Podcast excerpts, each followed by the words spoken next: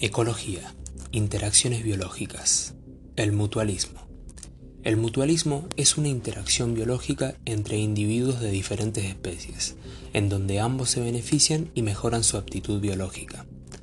Además del beneficio mutuo, esta interacción posee la característica de ser necesaria u obligada entre las especies involucradas.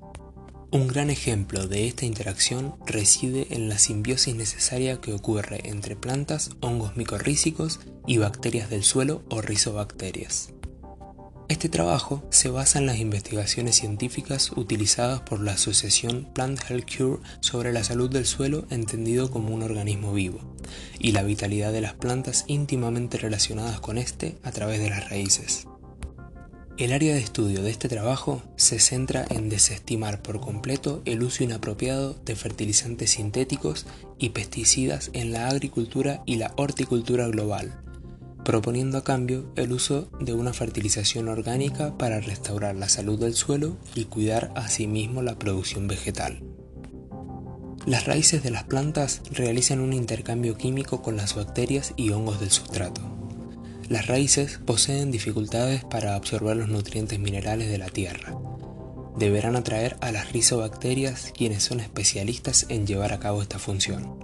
Además, estas últimas se agrupan y reproducen sobre la superficie de las raíces, creando un escudo natural contra bacterias patógenas. Sin embargo, el alcance de las raíces para la obtención de agua y minerales es limitado y las rizobacterias tampoco pueden desplazarse fuera de estos límites para facilitarle la tarea. Es ahí donde se destaca la labor de los hongos micorrízicos, los cuales se adhieren a las raíces y extienden sus hifas, que son hilos mucho más delgados con la capacidad de alcanzar microporos en el sustrato, asumiendo así la responsabilidad de obtener agua y minerales de lugares inaccesibles para la raíz de la planta. En ambos casos, las raíces proveen de glucosa a estos organismos que son incapaces de sintetizarla por ellos mismos. La planta brinda estos hidratos de carbono a partir de la fotosíntesis.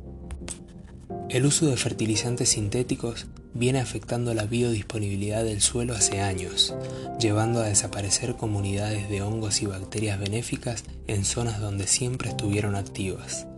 Por esta razón, el uso de fertilizantes sintéticos conduce inevitablemente al uso de pesticidas para ocultar los síntomas de enfermedad en las plantas por haber perdido su protección natural contra bacterias patógenas y plagas.